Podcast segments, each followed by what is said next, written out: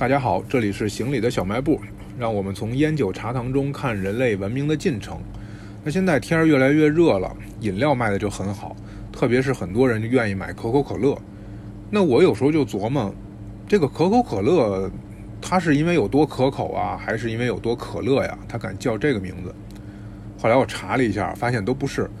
可口可乐呢，代表了它这个这款饮料里面最主要的两种成分。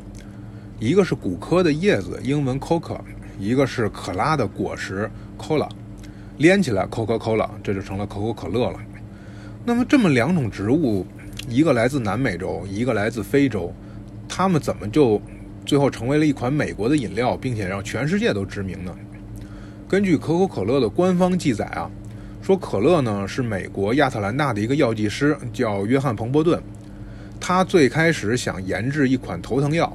结果一不小心呢，做出来这么一个黑色糖浆，兑了点苏打水，一喝还挺好喝。发现不光有药用的这个价值，而且也可以作为大众的饮料，最后就被推广开了。但其实这件事真的是这样吗？在《上帝之饮》这本书里面呢，作者告诉我们说，其实并不是这么光彩。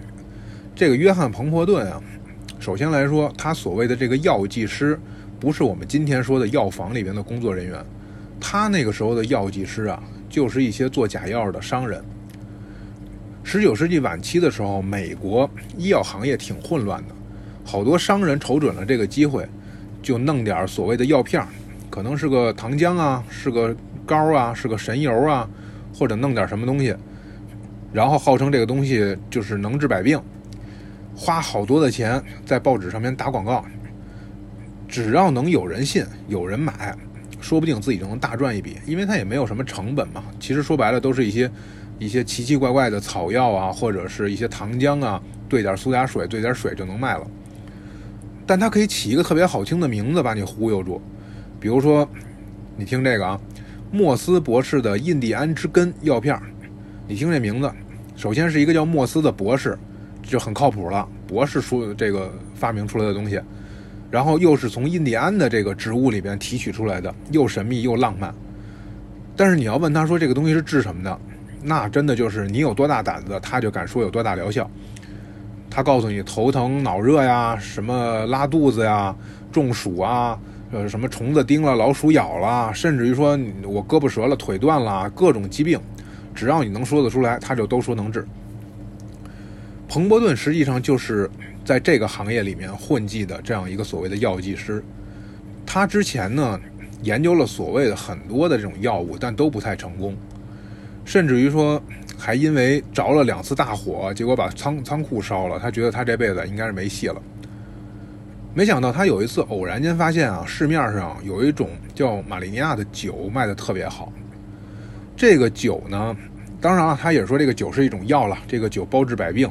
甚至于这个欧洲的几位教皇啊、总统啊、英国女王啊，乃至大发明家爱迪生，都写文章来赞颂这个酒特别好，大力推广。但它本质上是什么东西呢？就是葡萄酒，但它里边加了一点古柯的叶子。这古柯的叶子啊，是来自于南美洲。古代印加人呢，就发现嚼一点古柯的叶子能让人提神醒脑，爬山也不累了。而且有一些对于那些吸毒的吸鸦片的人来说，你给他嚼一点古柯叶子，能帮他戒毒。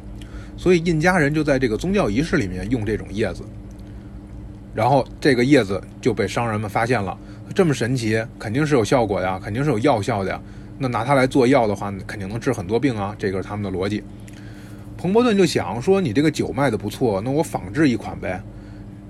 可是我要仿制，我也不能直接拿过来改个标签就愣说是我的，对吧？我也得加点别的什么东西。然后他又发现啊，西非非洲这边有一种叫可乐果的东西。当时他们不知道啊，这可乐果里面有咖啡因，他们就只知道说吃完这个可乐果人很兴奋，人很有精神。他就觉得这可以治疗各种疑难杂症。好，这两种东西都放进来，然后呢再加一点苏打水，加一点这个蔗糖。这一款药就被发明出来了。后来呢，因为美国禁酒，所以他把酒精成分去掉了，只保留了这么几种成分。而它里边加入的很重要的一个东西是苏打水就是我们现在说喝可乐，你要看着有有气泡的那个才好喝。这个气泡就来自于苏打水。苏打水一开始啊，纯粹的就是被当做药来用的。一七七二年的时候，在英国有一个牧师发现了，哎，这个可以从自然界当中取水，而且加入一些自然界的这个气体进去，这个就非常的环保嘛，对吧？非常的绿色，听起来就觉得是无毒无害的，而且喝完以后大家神清气爽。他甚至因为这个发明啊，还获得了英国皇家学会颁予的一个这个最高奖项。在他之后呢，又有一些化学家呀、商人啊，不断的去研发，比如说做能做这个柠檬苏打水啊，或者做一些果汁苏打水啊。然后这些果汁类的苏打水呢，被一些航海的这个船员带到船上去喝。我们知道，这个在航海的时候啊，有一个很麻烦的事儿，就是你长期不摄入维 C 的话，容易得坏血病。这个当时是威胁了很多海员的生命。结果海员们发现，喝完这柠檬苏打水以后，这个病被被遏制住了，很有效的预防了。所以大家就觉得这苏打水真是个好东西，这个真是个治万能的，是万能灵药。但他们不知道，其实啊，起效的是柠檬，不是苏打水。反正不管怎么说，苏打水就被神化了。到一八零零年左右的时候，苏打水才开始被大家认为是能喝的水，在此之前都认为是药。然后呢，他到了美国了。我们的彭伯顿把这个苏打水跟他自己那个原来那个配方一结合起来，再把这个酒精的东西给去掉了，哎，开发出来这么一款药材。碰巧这个时候，刚才我们说了一八八六年的时候，美国禁酒，所以他盗版的那个原款的那个葡萄酒反而被禁掉了，其他竞争对手也都被打趴下了。而这个时候，他发明的这一款饮料反而凸显出来，他因为没有酒精啊，而且他这个。又有各种各样的这个对它有利的因素啊，像苏打水啊这些，大家都已经很接受的。只不过这个时候啊，大家还没有发现说这个古柯叶子和可乐果之所以起效，是因为咖啡因和里边的可卡因。那我们现在知道了，可卡因不是能随便用的东西，一不小心就成毒品了。所以后来可口可乐就不再提取里边的可卡因了，但是仍然在用这个古柯叶子的提取液。